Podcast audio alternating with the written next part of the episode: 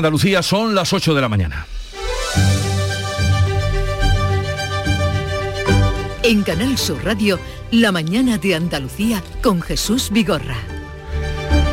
Este miércoles la actualidad política estará marcada en Andalucía por el primer pleno en el Parlamento Autonómico. Se debatirán dos importantes leyes, una de ellas la de economía circular, que no saldrá adelante porque cuenta ya con el rechazo de Vox, que ha presentado una enmienda a la totalidad. La que sí se aprobará es la propuesta del Partido Popular y Ciudadanos para regularizar 1.400 hectáreas de regadío en Doñana, algo que ha provocado la reacción de los ecologistas. En clave nacional, el Ministerio de Trabajo ha convocado hoy una nueva reunión entre patronal y sindicatos para para seguir hablando de la subida del salario mínimo que el Ministerio de Trabajo quiere elevar a mil euros al mes y con carácter retroactivo desde el 1 de enero de este año. En cuanto al coronavirus, sigue bajando la incidencia acumulada, que en Andalucía son 60 puntos menos y está ahora mismo en los 663 casos por cada 100.000 habitantes. Eso sí, el número de fallecidos fue ayer el más alto de esta sexta ola. Han muerto 68 personas en la última jornada. Y hoy los niños de entre 5 y 11 años empiezan a recibir la segunda dosis de la vacuna, los que lleven más de ocho semanas desde la primera dosis. De estas y otras noticias, enseguida le ampliamos la información. La mañana de Andalucía. Social Energy. La revolución solar ha llegado a Andalucía para ofrecerte la información del tiempo. Hoy tendremos cielos poco nubosos o despejados, salvo la vertiente mediterránea, donde se esperan intervalos de cielos nubosos, sin descartar alguna lluvia débil y ocasional en el oeste de Málaga y también en el estrecho. Allí va a seguir soplando viento de levante fuerte, con rachas muy fuertes a primeras horas, pero amainando ya por la tarde. Las temperaturas apenas varían con máximas que van de los 22 grados hoy en Sevilla hasta los 17 de Málaga.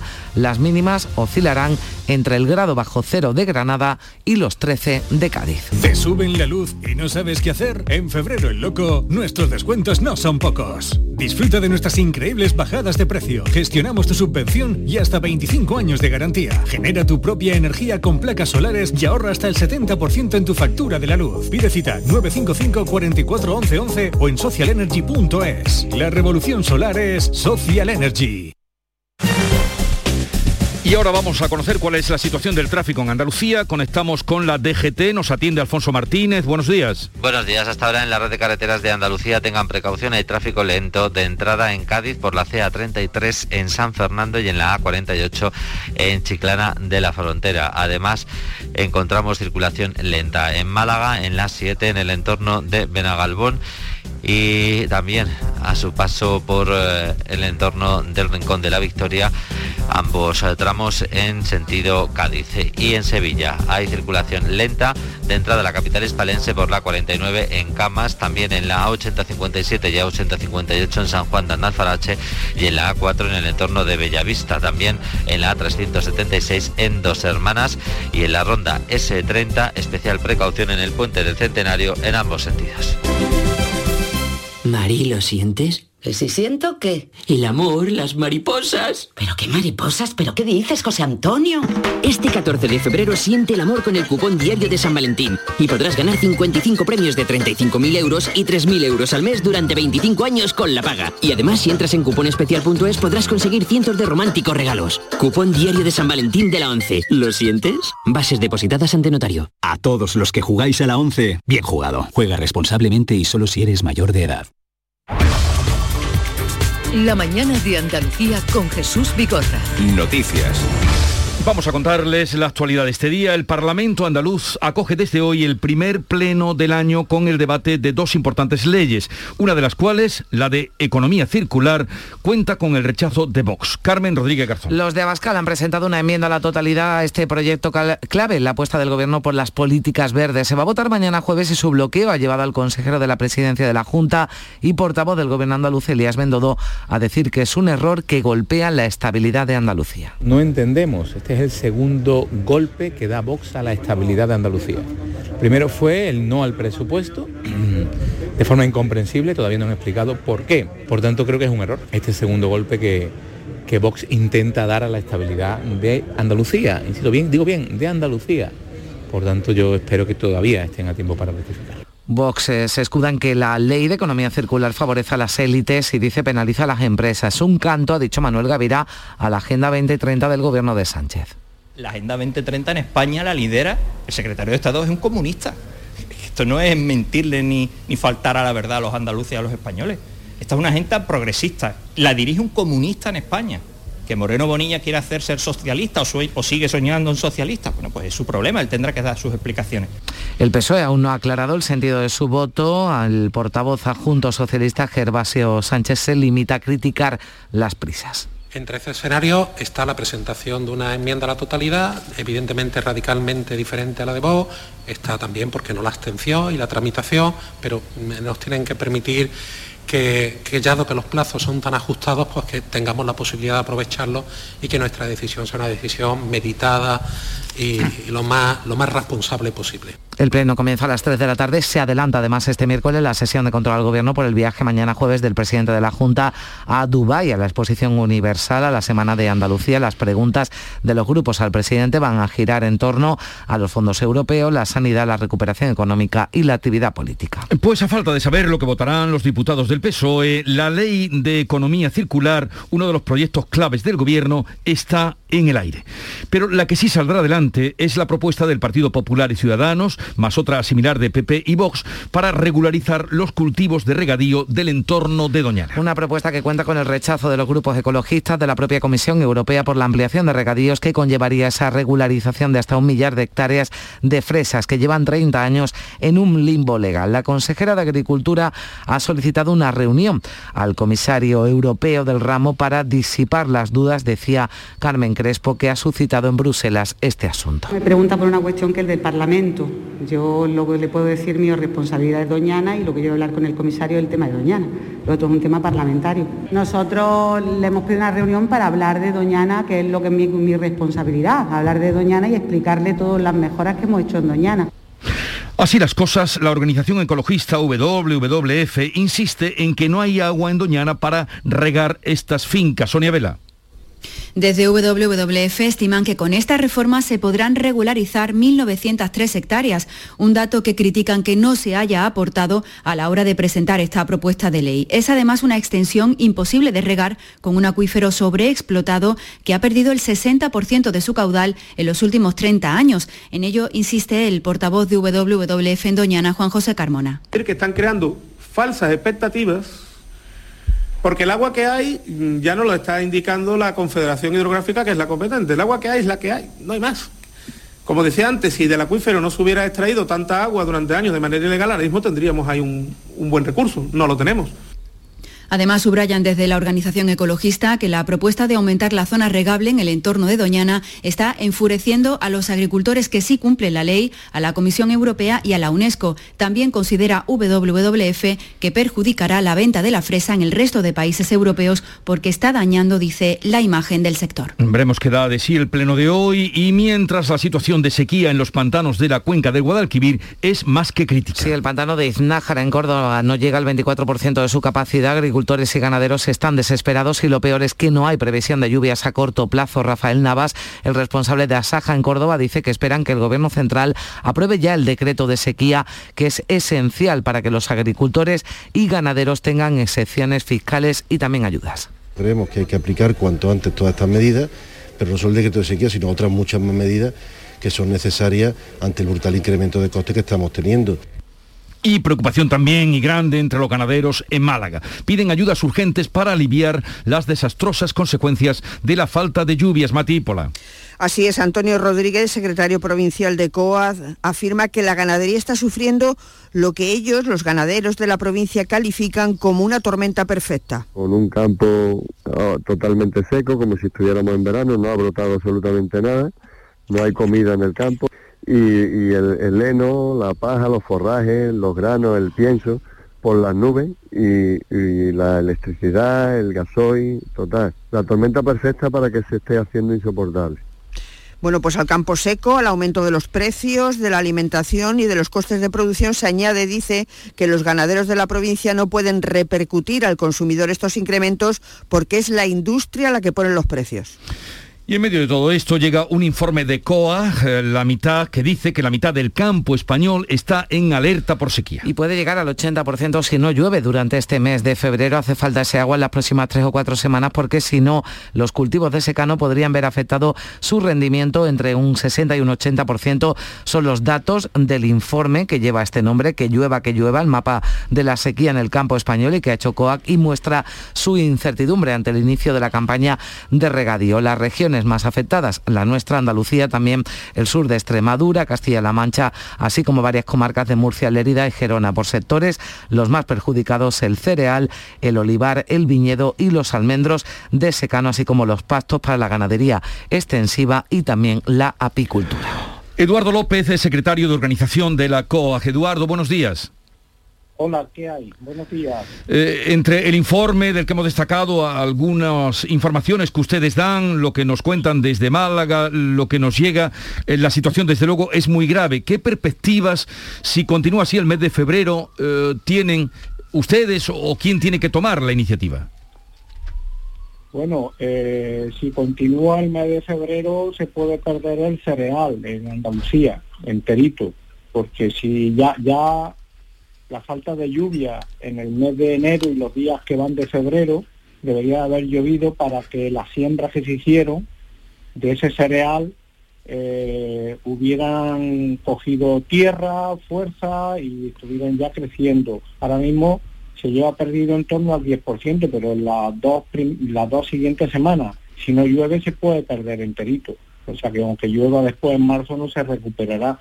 Y luego eh, está eh, también todo lo que es la siembra de girasol y luminosa, que se deben de sembrar ya, desde ahora hacia el 15 de marzo, si no llueve, pues serán también cultivos que se pierdan. Y eh, luego está toda la ganadería afectada, desde la apicultura, vacuno, ovino caprino y sobre todo estamos hablando de ganadería extensiva. Y lo más delicado de todo es la sequía hídrica, no solamente la sequía meteorológica, que es lo que afecta a, la ganadería y a, los, cultivos de secano, sino la sequía hidrológica y es que los embalses eh, los tenemos muy bajos. El Guadalquivir está en situación de emergencia al 28%, el Guadalete Barbate es inusual en esa cuenta de Cádiz, está al 30%, se están dando los últimos riesgos para zanahoria y otros cultivos pero ya la Confederación ha avisado que no hay agua para un siguiente cultivo. Por lo tanto, esto es dramático, es una situación eh, que llevamos, pues yo creo que desde la sequía del 94-95 no se ha visto nada igual. Y, bueno, pues esto, esto significa eh, pérdida para directamente para el ganadero y el agricultor, pero también para los empleos, la industria de suministro no podrán cumplir con su objetivo de suministrar a las cadenas, porque no se va a poder sembrar, sobre todo la catombe va a venir, eh, el secano es muy importante en Andalucía, pero sobre todo el regadío, que si no se puede sembrar, representa el 75% de la producción final agraria.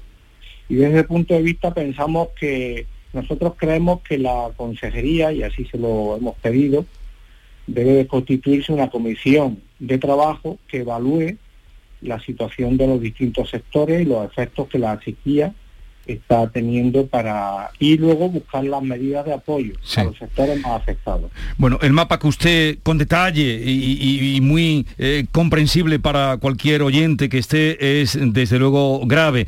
Eh, habla usted de eh, constituir una comisión, supongo que para buscar ayudas. Hablaba el representante de Asaja, otra asociación con presencia en Andalucía, de el decreto de sequía. ¿Ayudaría? ¿Es necesario también que se pacte un decreto de sequía? Bueno, el decreto de sequía tradicional, que, es un poco en corta y pega, no nos valdría, porque en este caso estamos hablando de algo mucho más severo que lo que venimos acostumbrados a tener. Eh, el decreto de sequía prevé pues eh, la exención del cano de riego de las comunidades de regantes o eh, medidas fiscales. Y aquí estamos hablando de que ese decreto de sequía debería de, por lo menos a lo que es el sector de ganadería extensiva, está sustituyendo lo- los- los pactos que no hay por, eh, digamos, granos, pienso y forraje que está comprando. Y luego, pues hay otros sectores como pueden ser la apicultura muy afectada. Las Mm. colonias están descendiendo, están pues, muriendo. Y ah. entonces, claro, ahí hacen falta medidas muy, muy específicas, muy concretas. Por eso hay que diagnosticar muy bien dónde están los problemas y hay que buscar la ayuda extraordinaria para esa gente. Bueno, Eduardo López, eh, nos acogemos al título de su informe, que llueva, que llueva, y luego todo lo demás que usted ha puesto. Gracias por atendernos. Veremos qué pasa en este mes de marzo. Eduardo López, secretario de Organización de la COA. Buenos días. Y tenemos una última hora de un posible crimen eh, machista, Carmen. Sí, porque una joven de 17 años que llevaba cuen- 24 horas desaparecida ha sido hallada muerta este miércoles en el trastero de una vivienda en Totana, en Murcia. Ha sido detenido como presunto autor del homicidio un chico, un hombre de 19 años. La muerte de esta menor está siendo investigada como un caso de violencia de género, aunque las informaciones que tenemos es que no constan denuncias previas, que la familia de la joven denunció su desaparición este pasado martes y que el cadáver ha sido localizado en el trastero del domicilio del joven sobre las 3 de la madrugada de este miércoles. De momento es la información que tenemos de este posible crimen machista. Seguiremos informando. Son las 8.16 minutos de la mañana. La mañana de Andalucía. ¿En qué capítulo de tu vida estás ahora? ¿Quieres hacer una reforma o cambiar de coche? ¿Tus hijos ya necesitan un ordenador para cada uno? ¿O quizás alguno ya empieza la universidad? ¿Habéis encontrado el amor y buscáis un nidito? En Cofidis sabemos que dentro de una vida hay muchas vidas y por eso ahora te ofrecemos un nuevo préstamo personal de hasta 60.000 euros. Cofidis, cuenta con nosotros. En Vitaldent, este mes, 15% de descuento en tu tratamiento dental. Porque sabemos que tu sonrisa no tiene precio. ¿Cuál? ¿Mi sonrisa? ¿Será la mía? Oye, ¿y la mía? Claro, la vuestra y la de todos. Hacer sonreír a los demás no cuesta tanto. Pide cita en el 900-101-001 y ven a Vitaldent. En cofidis.es puedes solicitar cómodamente hasta 60.000 euros. 100% online y sin cambiar de banco. Cofidis, cuenta con nosotros. La mañana de Andalucía con Jesús Vigorra. Noticias. Hablábamos de la alerta en el campo, pero también seguimos con la alerta del COVID. Aunque sigue bajando la incidencia acumulada, este martes Andalucía registró el número más alto de muertes de esta sexta ola. 68 fallecidos desde marzo del pasado año no se alcanzaba una cifra tan elevada. Además, ha aumentado, han aumentado los ingresos hospitalarios tras cinco días de bajadas. El número de pacientes se ha incrementado en 52 hasta alcanzar los 1.805 enfermos de COVID. 216 están en la UCI. La tasa de incidencia en Andalucía ha bajado 61 puntos. Eso sí, ya está en 663 casos por cada 100.000 habitantes. Además, hay dos provincias con mejor situación, Sevilla y Cádiz, que ya están por debajo de la tasa 500, una tasa que también desciende en todo el país, en este caso casi de 1.900 casos por 100.000 habitantes. Y mañana jueves es el día en el que la mascarilla dejará de ser obligatoria en los espacios al aire libre. Sí, el Boletín Oficial del Estado ya lo ha publicado, por lo que entrará en vigor a partir de mañana. Tampoco tendrán que llevarla los niños en los patios de los colegios, así lo confirmaba la portavoz del Gobierno Isabel Rodríguez una vez apro aprobado por el Consejo de Ministros este martes. esta vez sí podrán asumir que los niños y las niñas puedan estar jugando en el patio del colegio, en los recreos, sin las mascarillas. Sin duda, los niños y las niñas españoles han dado gran ejemplo de responsabilidad durante todo este tiempo. La cuestión que sorprendía al consejero andaluz de Educación, Javier Imbroda, que solo tenía como información previa que la cuestión iba a ser sometida a consideración de las autoridades sanitarias. Nadie me ha comunicado de que el jueves, a partir del jueves, en los colegios la mascarilla se va a quitar. Nadie me lo ha comunicado. Javier Imbroda, que va a asumir la decisión de los expertos, dará traslado a los centros cuando reciba, decía, la comunicación oficial y también ha pedido Imbroda que se amplíen al 100% los aforos en los eventos deportivos. Pues de lo concerniente a la educación y el patio y la liberación mañana de la mascarilla hablaremos con María del Carmen Castillo, viceconsejera de Educación, a partir de las 9 de la mañana. Los niños de entre 5 y 11 años empiezan desde hoy miércoles a recibir la segunda dosis de la vacuna. Ya han pasado las ocho semanas que marca el protocolo entre las primeras vacunas que comenzaron a administrar realizarse el 15 de diciembre y también las segundas. De este modo serán los niños nacidos en 2010, 2011 y 2012 quienes reciban desde hoy su segunda dosis. También los que tienen entre 5 y 9 años pero padecen alguna enfermedad crónica. Por otro lado, la Comisión de Salud Pública ha aprobado la incorporación de la vacuna Novavax como dosis de refuerzo para quienes no hayan podido completar la pauta por alergias a alguno de los componentes de las otras vacunas. Y es que Novavax se basa en otra tecnología distinta a las de Pfizer y Moderna, que son de ARN mensajero, y también a las de AstraZeneca y Janssen basadas en adenovirus. Y una alerta que llega de África porque una enfermedad no identificada ha causado una veintena de muertes en Uganda. Las alarmas se han activado en este país centroafricano. Los muertos son de dos aldeas. Sus dirigentes han pedido al gobierno central que declare una cuarentena inmediata porque la gente tiene miedo y ha empezado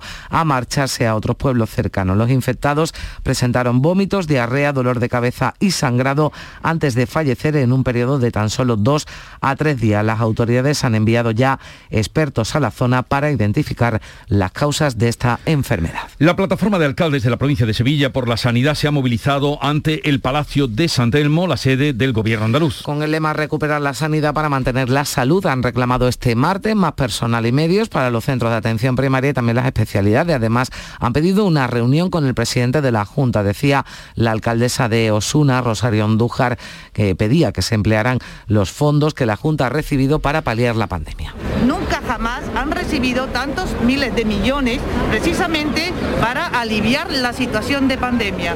Con lo cual no queremos parche, no estamos ahora mismo dispuestos a tragar con un supuesto plan de atención primaria donde solamente se pone sobre la mesa duplicar la jornada de los profesionales y las profesionales.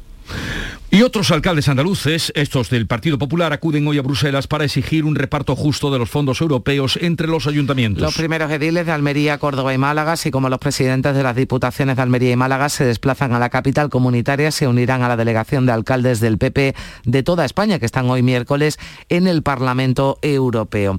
El alcalde de Almería y portavoz del PP andaluz, Ramón Fernández Pacheco, asegura que no les une la militancia, sino la defensa del interés de sus vecinos denuncia que los ayuntamientos socialistas se llevan la mayoría de los fondos y van a pedir en Bruselas que se tenga en cuenta la opinión de los alcaldes. Nosotros vamos a Bruselas, igual que hizo el presidente Juanma Moreno hace una semana, a pedir un reparto que sea más justo, que sea más equitativo, que sea más transparente, que sea más objetivo y que esté marcado por la obligada cogobernanza se tiene que tener en cuenta la opinión de los ayuntamientos, porque ¿quién mejor que los ayuntamientos conocen las necesidades que tienen cada una de nuestras ciudades, de nuestros pueblos? El próximo martes se va a reunir la mesa del Congreso de los Diputados para analizar las reclamaciones del Partido Popular sobre el voto de su diputado Alberto Casero, voto equivocado en la reforma laboral. Sí, lo va a hacer casi dos semanas esa reunión de la mesa del Congreso después del polémico pleno y cuando la convalidación de la reforma laboral ya está publicada en el BOE. Son nueve los escritos, nueve los que ha presentado el PP para pedir una reunión urgente, apuntando a una posible prevaricación de la presidenta del Congreso, Merichel Batet. Pero el vicepresidente de la Cámara, Alfonso Gómez de Celín, niega que los populares pidieran esa reunión de la mesa antes de la votación. Defiende que la actuación de la presidenta, la actuación de Merichel Batet, fue la correcta. La única intención que tenían los representantes del Partido Popular cuando se acercaron a la mesa es que dejáramos pasar y entrar al diputado cuando llegara para el que pudiese rectificar con su voto presencial el voto telemático, a lo que ya le dijimos que no.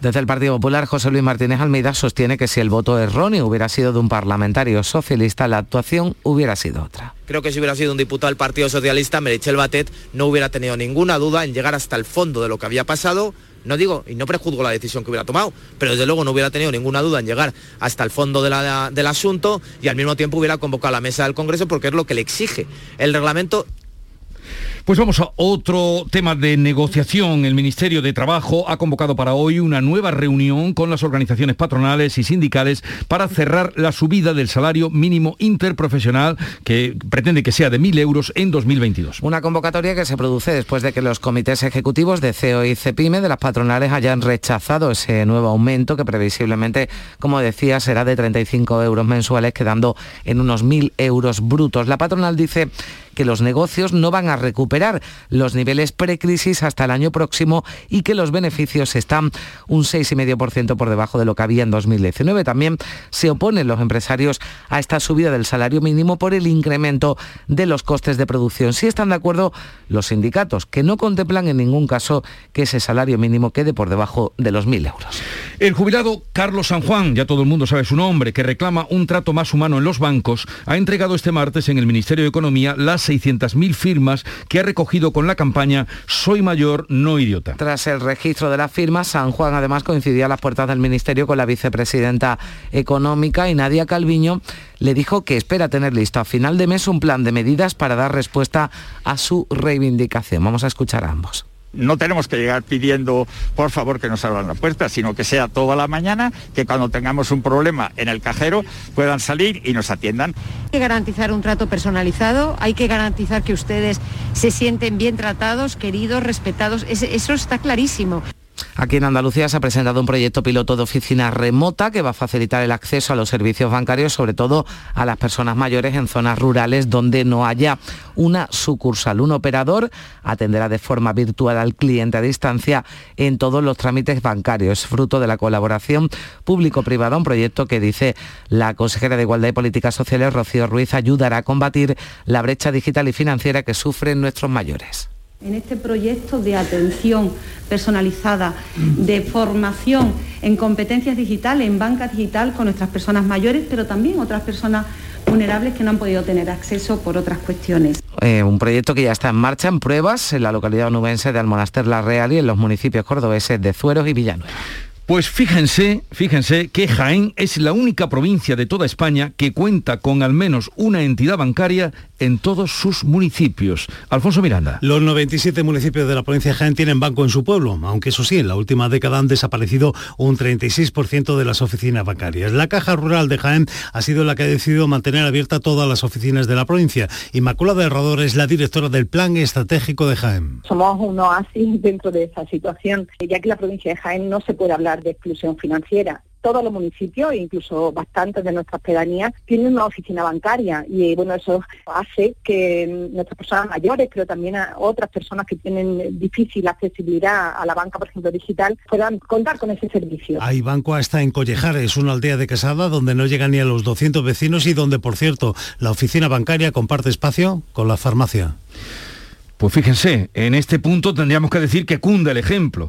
La recuperación de los majestuosos reales, las reales atarazanas de Sevilla va a ser una realidad en dos años. Sí, por fin ya las obras están en marcha y van a convertir estos astilleros del siglo XIII en un gran espacio cultural. La Junta y la Fundación La Caixa financian el proyecto que lleva casi dos décadas estancado por muchos problemas de patrimonio, sobre todo administrativos. En el corazón de la capital sevillana, las atarazanas formarán un potente triángulo cultural y turístico junto a la Catedral y el Real Alcázar, así lo aseguraba este martes el presidente de la Junta, que dice además que Sevilla cumple un sueño. Cumplen yo diría un antiguo anhelo, un antiguo deseo, un antiguo sueño de, de, Sevilla y del conjunto de los sevillanos. Porque eso significa que por fin eh, tras muchos años de espera, yo diría que demasiados años de espera, vamos a recuperar para los sevillanos y para los andaluces el mayor edificio civil medieval de la ciudad como nuevo centro cultural. Es un edificio extraordinario, de ahí salían los barcos con las velas desplegadas de, la grandeza que tienen. Bueno, otro asunto, el ministro de Exteriores, José Manuel Álvarez, está hoy en Ucrania, donde va a reunirse con su homólogo para trasladarle la solidaridad de España ante el riesgo de invasión por parte de Rusia. Sí, Álvarez ha defendido que su viaje a Kiev se enmarca en la diplomacia de alta intensidad que está teniendo lugar en la actualidad para desescalar la situación y la que España asegura participa activamente. Apuesta Álvarez por el diálogo, descartando cualquier escenario bélico. Mi viaje hoy mismo a Kiev, mi encuentro con el secretario general de la OTAN, con el alto representante de la Unión Europea, en buena medida mi viaje a Washington de hace unos días, todos esos esfuerzos van encaminados a una única cosa, la resolución pacífica de esta controversia por medio del diálogo. Y la guerra no la barajo ni como hipótesis. La guerra ni como hipótesis, decía Álvarez, continúa la maratón de contactos políticos y diplomáticos para rebajar esta crisis. Esta noche se reunían, por ejemplo, en Berlín el canciller alemán y los presidentes de Polonia y de Francia. Veremos qué ocurre. Y con música les contamos música de la nominada a los Oscar, excelentes noticias para el cine español. Sí, hasta cuatro nominados españoles en esta edición de los Oscars, la primera vez además que dos actores españoles, Javier Bardem y Penélope Cruz, están nominados en la principal categoría masculina y femenina en la misma edición. Bardem, que es candidato como mejor actor por Bain de Ricardos y Penélope Cruz como mejor actriz por la película de Almodóvar Madres Paralelas, que opta también al premio Mejor Banda Sonora por la música del español eh, Alberto Iglesias. Además, el director español Alberto Mielgo opta al Oscar a Mejor Corto de Animación por una coproducción hispano-estadounidense, El Limpia Parabrisas. Esta es la banda sonora que concurre a los Óscar o con la que concurre Alberto Iglesias. Eh, vamos a llegar a las ocho y media, tiempo para la información local. En la mañana de Andalucía de Canal Sur Radio, las noticias de Sevilla. Con Pilar González. Hola, buenos días. Hoy tenemos el cielo despejado, viento del este flojo, más intenso en el entorno de la Sierra Sur. La máxima prevista es de 21 grados en Morón y 22 en Écija, Lebrija y Sevilla, donde hasta ahora tenemos 9 grados. En la carretera hay retenciones en la entrada a la ciudad por la 49 de 2 kilómetros, uno en el nudo de la Gota de Leche y dos en el Centenario en ambos sentidos. En el interior de la ciudad el tráfico es intenso en la entrada por el Alamillo, Patrocinio, también por la avenida Juan Pablo II y Puente de las Delicias, Avenida de la Paz y en la avenida de Andalucía sentido Tamarguillo. Intenso también en la Ronda Urbana Norte en ambos sentidos y en la salida de Sevilla por la avenida Kansas City. Contarles también que una joven de 23 años que iba en patinete eléctrico ha sido arrollada por un turismo cuando cruzaba por un paso de peatones en la avenida del Greco en Sevilla Capital. El conductor, de 48 años, ha dado negativo en alcoholemia. Automóviles Berrocar, más de mil coches de todas las marcas y modelos. La mejor garantía del mercado. Inmejorable financiación. Sin sorpresas de última hora y con total transparencia para que la compra de tu nuevo coche sea una decisión inteligente. 50 concesionarios Berrocar y más de 700 talleres concertados en territorio nacional. Entrega domicilio totalmente gratis. GrupoBerrocar.com En Canal Sur Radio, las noticias de Sevilla. La incidencia de contagios ha bajado de los 500, está ahora en 461 casos por 100.000 habitantes, tras sumar 323 casos en las últimas horas, aunque la cifra de fallecidos es alta, 10 personas han muerto. Los hospitalizados siguen bajando, son 401 y 43 están en UCI. En los colegios hay 10 aulas cerradas en toda la provincia y 16 han reabierto. Hoy en la Facultad de Matemáticas comienza a vacunarse con la segunda dosis los niños de 11 años que se vacunaron con la primera hace ahora ocho semanas. Sobre la eliminación de las mascarillas en la calle a partir de mañana, el alcalde Antonio Muñoz considera que en grandes aglomeraciones de Semana Santa sería conveniente llevarlas y entiende que en las casetas, en la feria, se hará lo mismo que se hace en los bares. Yo entiendo que en las casetas de feria pues se le aplicará el mismo régimen que ahora mismo tienen los bares y los restaurantes, donde cuando se está bebiendo normalmente pues no se hace uso de, la mascarilla. Y mientras tanto cuando no se está bebiendo pues hay que tener la mascarilla puesta. Y que si siguen eh, manteniéndose pues serán las que habrá que, que aplicar en el caso de las casetas de feria. Sevilla recuperará sus astilleros medievales en 2024. Ya han comenzado los trabajos de restauración de las atarazanas que mandó a construir el rey Alfonso X el Sabio. Tendrá un uso multicultural, un presupuesto de 20 millones para las obras y después de cerca de 20 años de polémicas e intentos fallidos, el proyecto sale adelante, algo que satisface al presidente de la Junta de Andalucía, Juanma Moreno. Cumplen, yo diría, un antiguo anhelo, un antiguo deseo, un antiguo sueño de, la- de Sevilla y del conjunto de los sevillanos. Porque eso significa que por fin, eh, tras muchos años de espera, yo diría que demasiados años de espera, vamos a recuperar para los sevillanos y para los andaluces el mayor edificio civil medieval de la ciudad como nuevo centro cultural. La ministra de Defensa Margarita Robles visita esta mañana la base militar del Copero en Dos Hermanas para conocer unidades de helicópteros, artillería y guerra electrónica del Ejército de Tierra. Contarles que la policía y la Guardia Civil han detenido en Coria del Río al cabecilla de una organización de narcotraficantes que introducía 50 toneladas de hachís al año con embarcaciones rápidas por el Guadalquivir. Y la policía ha detenido a 10 ultras del Betty por una bronca que protagonizaron en la grada sur del Benito Villamarín en el partido de la Copa del Rey entre el Betis y el Sevilla. Iberfurgo. El alquiler de furgonetas con una nueva y variada flota de vehículos industriales en Sevilla les ofrece la información deportiva. Nuria Gaciño, buenos días. Buenos días. El Betis abre hoy las semifinales de la Copa del Rey en Vallecas a las 9 de la noche. Disputa el partido de ida ante el Rayo y lo hace sin Sergio Canales, que se ha quedado en Sevilla al haber dado positivo por COVID. Pese a ello, el Betis sigue siendo el favorito en esta eliminatoria donde va a intentar comenzar con buen pie en uno de los campos más complicados de la Liga Española. Prueba de ello es que el Rayo solo ha perdido un encuentro, lo que va de temporada. El Betis, con dos títulos coperos en su palmarés, tiene la oportunidad de volver a una final de Copa 17 años después.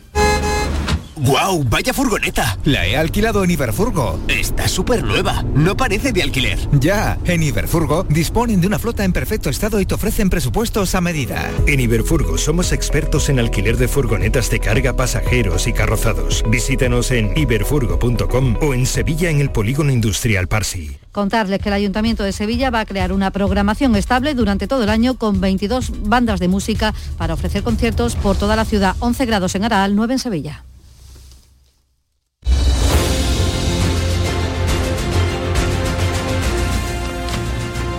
8.35 minutos de la mañana. Esta es la mañana de Andalucía en Canal Sur Radio y en un momento vamos a abrir mesa de análisis, de charla, hoy con África Mateo, con Antonio Suárez Candilejo y Alberto García Reyes. Buenos días. En el sorteo del cupón diario celebrado ayer, el número premiado ha sido 27.656 27656. Asimismo, el número de serie correspondiente a la paga, premiado con 3.000 euros al mes durante 25 años, ha sido 18018. Hoy, como cada día, hay un vendedor muy cerca de ti repartiendo ilusión. Disfruta del día y recuerda, con los sorteos de la 11, la ilusión se cumple.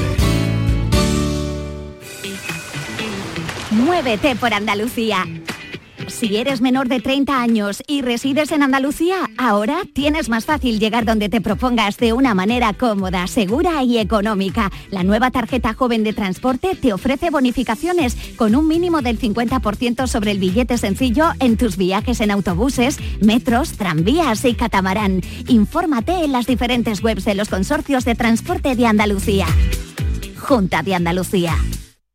¿Te suben la luz y no sabes qué hacer? En febrero el loco, nuestros descuentos no son pocos. Disfruta de nuestras increíbles bajadas de precio. Gestionamos tu subvención y hasta 25 años de garantía. Genera tu propia energía con placas solares y ahorra hasta el 70% en tu factura de la luz. Pide cita 955 44 11 11 o en socialenergy.es. La revolución solar es Social Energy. En Canal Sur Radio, por tu salud, responde siempre a tus dudas. Pues hoy hablamos de enfermedades reumáticas. Son patologías frecuentes y a menudo discapacitantes. Todo lo que quieras saber sobre artritis, fibromialgia, espondilitis, artrosis, osteoporosis y otras con el doctor Romero Jurado en directo. Envíanos tus consultas desde ya en una nota de voz al 616-135-135. 616-135-135. Por tu salud. De lunes a viernes, desde las 6 de la tarde, con Enrique Jesús Moreno. Súmate a Canal Sur Radio, la radio de Andalucía. Buenos días. En los tres sorteos del triplex de la 11 de ayer, los números premiados han sido 517 517 512 512 y 709 709. No olvides que comprando Lotería de la 11 colaboras con una gran labor social. Pídele el triplex de la 11 a tu vendedor, también en puntos de venta autorizados o en juegos11.es. En la 11 nos mueve tu ilusión. Que tengas un gran día.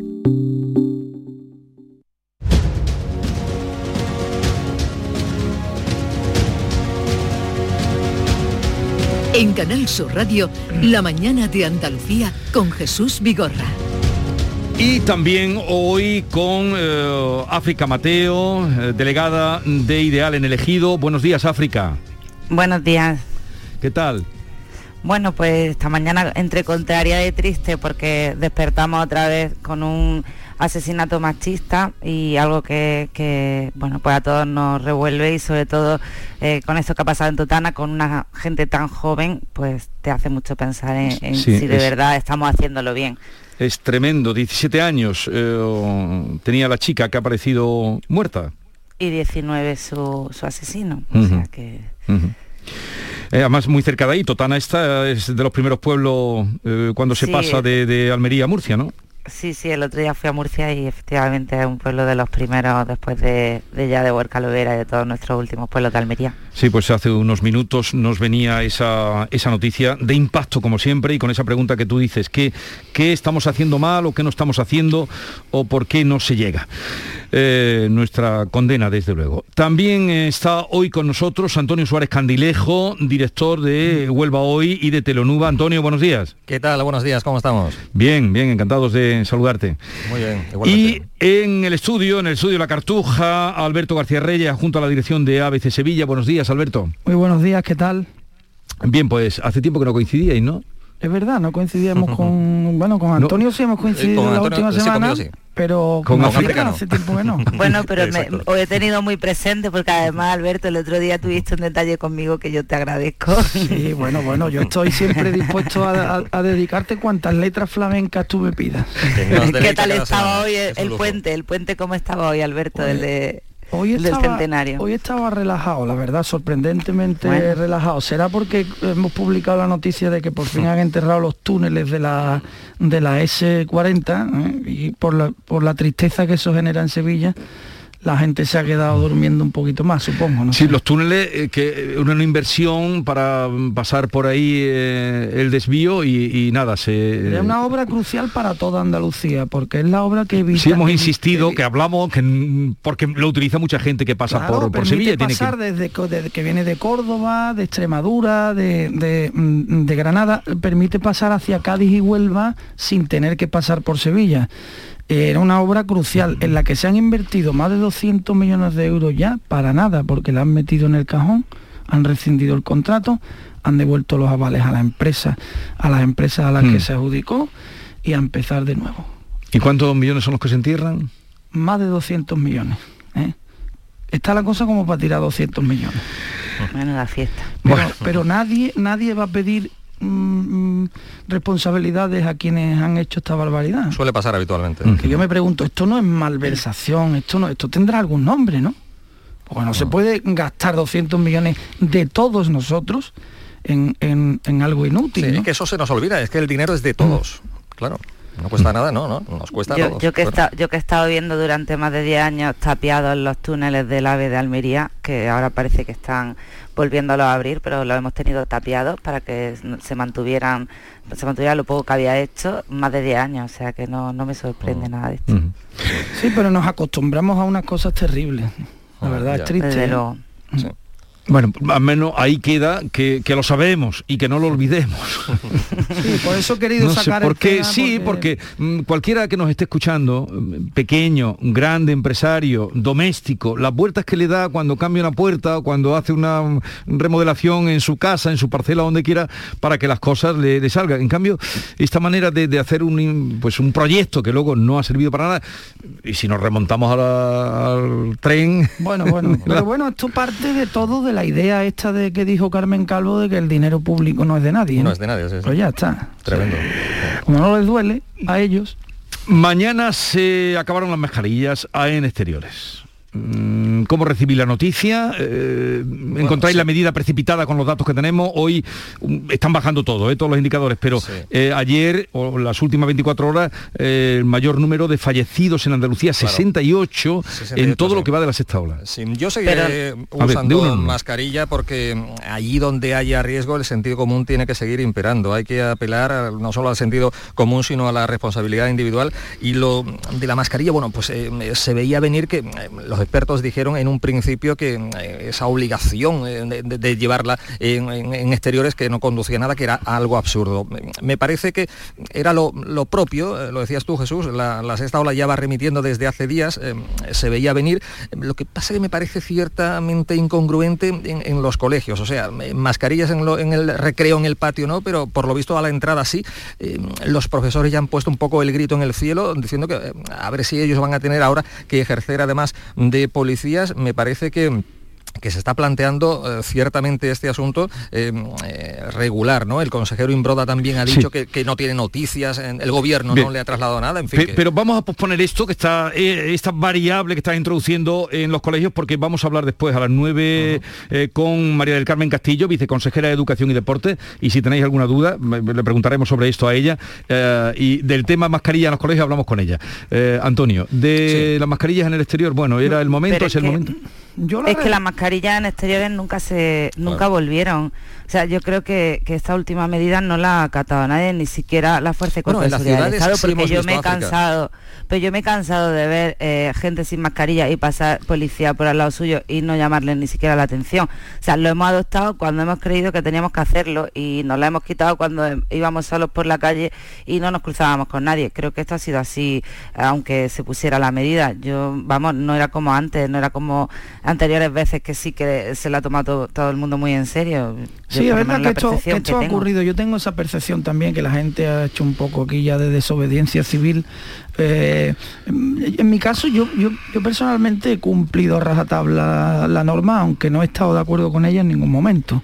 Eh, siguiendo un poco lo que dicen los expertos, que es a quien hay que seguir en estos casos, ¿no? Eh, cuando se produce una aglomeración, pues claro que hay que tener la mascarilla, es cuestión de sentido común, pero cuando tú vas andando solo por una avenida, pues suena bastante ridículo, sobre todo porque incurren en incongruencias que resultan incomprensibles, ¿no? A veces vas por una calle andando solo con la mascarilla, llegas, te metes en un bar que está hasta las trancas, hasta la bola y te la quitas bueno, pues yo, mm, pues sí he estado de acuerdo, porque al final esto es como del certificado COVID.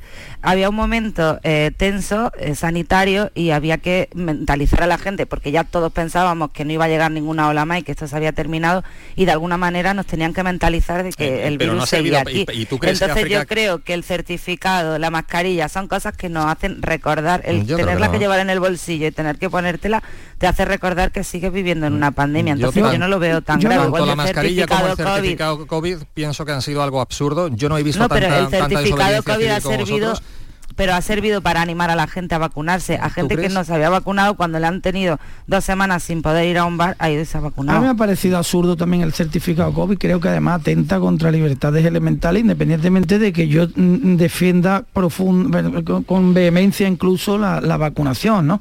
A mí me parece que hay cuestiones en las que tenemos que ser un poco más maduros. Los políticos no tienen por qué aleccionarnos de nada. Pero es que no las No, mm, mm, bueno, pero, pero hay que suponer que sí lo somos, África, porque si partimos de la base de que todos somos tontos, yo desde luego me salgo del redil. ¿Qué quieres que te diga? Voy a intentar no serlo. A lo mejor soy el más tonto, pero de partida me gustaría no serlo. Y me gustaría que no me trataran como un imbécil.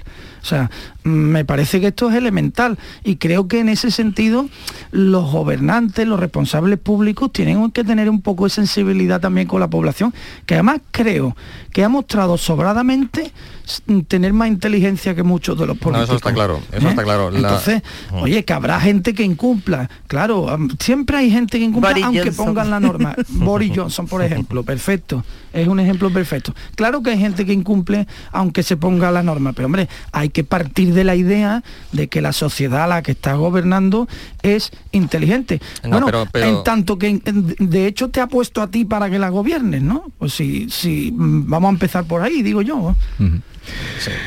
Bueno, yo lo de Boris Johnson ya que ha salido, lo que me pregunto es si con el confinamiento y las restricciones había tal cantidad de fiestas cuando no hay confinamiento ni restricciones. tiene que tener una ¿Aquello que es?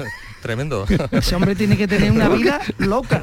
Que por cierto, Siempre No le da tiempo, no le da tiempo ni a, ni a peinarse por la Exactamente, mañana. tú- la juerga que lleva. tanta vez- ahora entendemos el pelo ese, claro. eh. Total. Además, estoy muy de acuerdo con Alberto que un hombre que no se peina para salir de su casa no puede estar al frente de, No de es un viable, país. no Sí, sí, me acuerdo, yo me estaba acordando también de, de esa cita. A ver, eh, vamos a la política, política autonómica andaluza, vamos a contarlo de manera, bueno, vuestra opinión, pero que lo entienda todo el mundo, no la micropolítica de la que aquí huimos. Hoy se va a celebrar el primer pleno del año en el Parlamento Autonómico, en el Parlamento Andaluz, y empieza con dos asuntos. Una propuesta que llega con el rechazo de los ecologistas de tu tierra, de Huelva, Sí, sí. y de la Confederación Hidrográfica, que es la regulación, la ley de regulación de los regadíos en el entorno de Do- Doñana, que se ampliaría en 1.400 hectáreas. Eso hoy, que esa parece que va a salir. Y mañana... La ley de economía circular, una ley clave para cambiar las políticas, nos decían desde el gobierno que eh, ya tiene el bloqueo de Vox, ha presentado una enmienda a la totalidad. Hoy Vox apoya la ley de regadíos y mañana eh, bloquea. Sí, lo de siempre. Eh, eh, yo pienso que, hombre, en, cuanto al Parque Nacional, eh, partimos de la base que Doñana hay que preservarla, es la joya de, la corona, pero no podemos obviar el derecho también de la gente del entorno al desarrollo agrícola. El campo, no olvidemos que da, bueno, pues eh, 100.000 puestos de trabajo cada año con la recogida de los frutos rojos. Se están diciendo estos días cosas que no son ciertas. Anoche hablaba yo con un agricultor de, de la zona y me decía que no, que son cerca de 700 hectáreas las que se pretenden en estos momentos. No se piensa tocar agua del acuífero 27, que es el que está sobreexplotado desde hace ya mucho tiempo, y eso también habría que haberle pedido eh, responsabilidades a las administraciones que han hecho la vista gorda eh, y han mirado para otro lado durante tantísimo tiempo, y me dicen que no, que lo que se pretende es eh, llevar agua en superficie, agua superficial, desde fuera al, al entorno del Parque Nacional de Doñana, fincas que están ubicadas en términos como Lucena del Puerto, Moguer, Almonte y tal. Entonces, todo lo que tenga que ver con Doñana tiene una repercusión internacional tremenda. Hmm. Eh, lo decía anteriormente, es la joya de la corona en términos medioambientales en nuestro país y a nivel europeo, pero se están diciendo cosas que no son. Eh, la provincia de Huelva tiene agua, lo que no tiene son infraestructuras para llevarla a esa zona, al condado. Está el túnel de San Silvestre, que el gobierno ahora parece que dice que sí, que las obras eh, podrían comenzar el próximo año. Tenemos la presa de Alcolea paralizada. Tenemos una reserva del 70% creo de agua embalsada. Eh, eh, tenemos agua, lo que no tenemos infraestructuras para llevarla al campo, ¿no? En este y tipo sobre de- todo de que hablamos de Doñana y, y al final todos nos echamos la mano a la cabeza precisamente por eso de que es la joya de corona, pero es que hay que eh, destacar que los terrenos de los que se está hablando no están dentro de la- del espacio Claro, protegido de, están a de Doñana, 40, están 40 como a o 30 o 40 50 kilómetros. kilómetros, es como si aquí eh, Mm. se ponen a hacer eh, un invernadero en Vícar y estamos afectando al Parque Natural de Cabo de Gata. Pues es que no, no puede ser, porque están muy distantes y son terrenos completamente diferentes. Lo que Yo pasa creo que, que estamos- el verdadero problema en Doñana es el tema del agua. O sea, hay que llevar agua porque no hay agua suficiente para todo lo que hay, pero no Pero solo que no para se va a estos tocar terrenos. el acuífero, vamos. Esto es clave, Exacto. esto, esto que, que acaba de decir África me parece que es la clave de todo, ¿no? Cómo, no, cómo nos envuelven en una especie de en un relato que de medias verdades en el que parece que cualquier mm, cosa que se, que, se esté haciendo ahora por parte de este gobierno, da igual, eh, eh, mm, eh, atenta contra el medio ambiente. Yo con el tema ecologista quiero elevar un poco la reflexión porque hay algo que no he entendido desde, desde hace muchos años, ¿no? que es por qué los movimientos ecologistas excluyen al humano del, Eh, tampoco del- lo del medio ambiente. Alberto, no. Sí, El y lo- movimiento ecologista es necesario, es fundamental. voy a De- de- terminar, dejar- Antonio. no, no lo Deja que, Antonio, deja, voy, voy a venga. terminar, Sí, voy sí, a terminar. sí, Es sí. decir, lo excluyen en tanto que en la mayoría de las ocasiones lo criminalizan. Es decir, el humano es el que pervierte el medio ambiente, el que lo castiga. El humano forma parte de ese ecosistema. ¿Eh? y tiene que sobrevivir en ese ecosistema, como cualquier otro eh, mm, miembro del ecosistema. Bueno, como lo viene haciendo también, Eso es. Entonces, cuando estamos hablando de una cuestión tan importante para el ecosistema y para la supervivencia del, del- del, mm, humano, en este caso, como el regadío, la- una práctica milenaria como la agricultura, eh, ¿por qué tenemos que, criminalizarlo todo, no lo entiendo. ¿eh? Vamos a sentarnos, vamos a hablar, vamos a intentar encontrar un equilibrio en el que la necesidad del humano sea compatible con el respeto al medio ambiente. También se han hecho barbaridades, em, eh, ya digo, mm, con la, en fin, eh, con la vista gorda por parte de las administraciones que han estado anteriormente.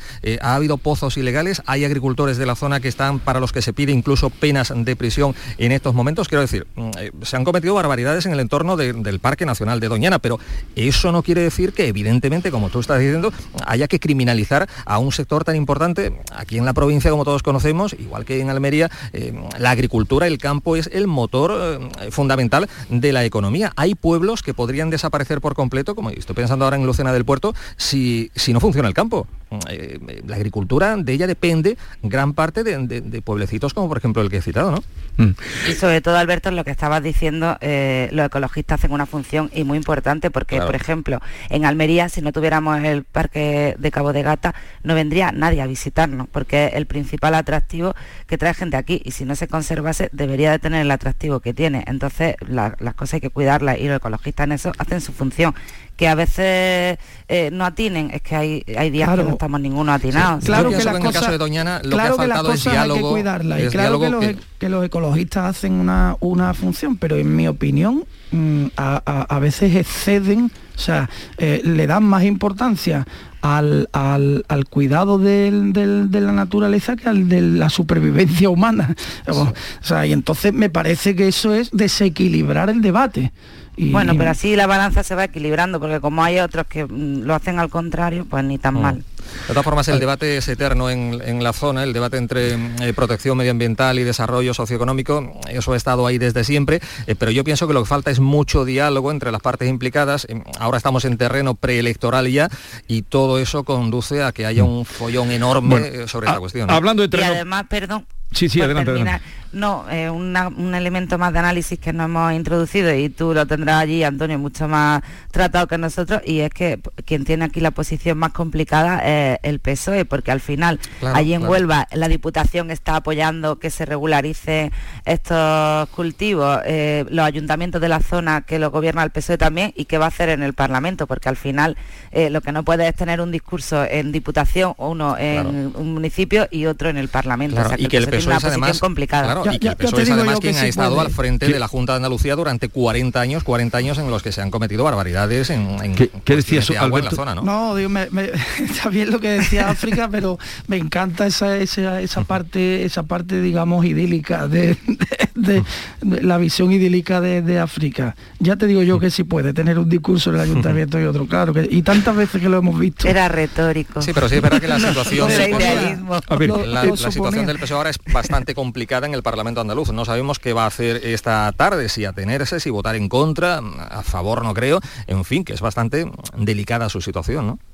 Mm, y mañana la ley de economía circular. Ahí vamos a otro lío con lo de Vox. ¿no? Y, otra lectura que puede tener, porque ya, eh, sí, eh, política y, con este un poco presión demoscópica. A ver, Elías Bendodo, el consejero de la presidencia, decía esto con respecto a ese bloqueo que va a poner eh, Vox a la ley de economía circular. No entendemos, este es el segundo golpe que da Vox a la estabilidad de Andalucía. Primero fue el no al presupuesto, de forma incomprensible, todavía no han explicado por qué. Por tanto, creo que es un error este segundo golpe que, que Vox intenta dar a la estabilidad de Andalucía. Insisto, bien, digo bien, de Andalucía. Por tanto, yo espero que todavía estén a tiempo para rectificar. Me parece que es obvio que Vox quiere elecciones ya. Sí, lo ha dicho. Le da igual la ley de economía circular que la sanitaria, que todo, le da igual todo, lo que quiere es elecciones y está, está mm, dinamitando un poco la paz o la, serenidad en el gobierno de Andalucía para que Juanma Moreno se vea abocado a la convocatoria inmediata de elecciones, porque habrá hecho sus cuentas internas por lo que está ocurriendo en Castilla León, porque ha visto que el subidón que está pegando ahora mismo le conviene y que está en su momento. Entonces está haciendo todo lo posible por, por provocar elecciones, que es la única razón que mueve a Vox a todo esto. La ley de economía circular yo creo que mm, si te pones a escarbar, mm, son capaces de, mm, ni sabérsela bien.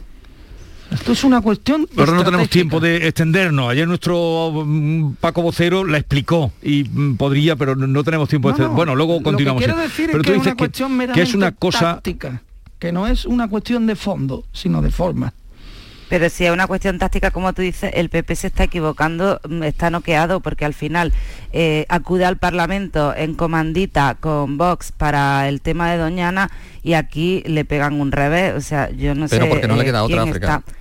Mm, bueno, Eh, necesita el apoyo de Vox para algunas cuestiones, para otras no, como bien dice Alberto, yo creo que Vox evidentemente desde hace ya bastante tiempo está en- en pensando en las próximas elecciones autonómicas, cree, considera que le puede venir bien ese, ese adelanto. Yo no sé si, si esto podría ace- acelerar un poco eh, esa posibilidad de, de adelanto electoral, me da que no. Ayer el, el consejero Bendodo, bueno, pues amagaba un poco, pero pienso que eh, Vox desde hace ya mucho tiempo se le ve el plomero, entiéndaseme, en- cuanto a su ansia de que haya elecciones cuanto antes, pero tampoco conocemos quién va a ser el candidato o candidata. Se ¿Cómo que no? va a ser No, pero- Macarena Olona, pero Olona. oficialmente, Antonio. oficialmente eso iba, no se ha, vamos no a tener días de ¿no? gloria en Y, la a- radio. y además te digo algo, te digo algo, creo que lo mejor que le puede pasar al PSOE, fíjate lo que te digo, ¿eh? es que Vox mm, mm, ya, mm, designe a Macarena Olona, porque va a movilizar, va a movilizar a la izquierda.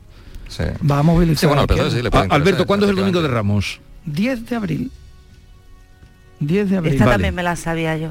Bueno, le he preguntado a Alberto porque es el que tengo más próximo. No, que yo de estas cosas no digo saber porque- mucho, pero esta me la sabía. Porque si el día 13, eh, que es el próximo domingo, o el día 14, Día de los Enamorados, convocara un supuesto, ¿eh? un supuesto que esto no tiene nada que ver con la realidad, cualquier parecido, Sí, vamos, eh, si el día 14 convocara, por ejemplo, el presidente de la Junta de Elecciones, le daría tiempo a que se celebraran antes de, antes de Semana Santa. Claro, se rumoreó el pasado fin de semana que Porque son efectivamente se 54 iba- días. Yo no lo creo, ¿eh? No creo yo. Yo tampoco. Yo creo que serán después de Semana Santa. Entonces tiene Si que convocar. Entonces tiene que convocar mucho después de, de las elecciones de Castilla y León. Sí, Mm. Creo Oye, que sí. estáis, oye, estáis yendo de esto de que yo quería hablar. No, ahora lo de volvemos. No, no, ley como es circular, Ah, vale, vale. África, ahora volvemos. Como, Vale. como la cosa es circular, ahora volvemos, continuamos con África Mateo, eh, Antonio Suárez Candilejo y Alberto García Reyes.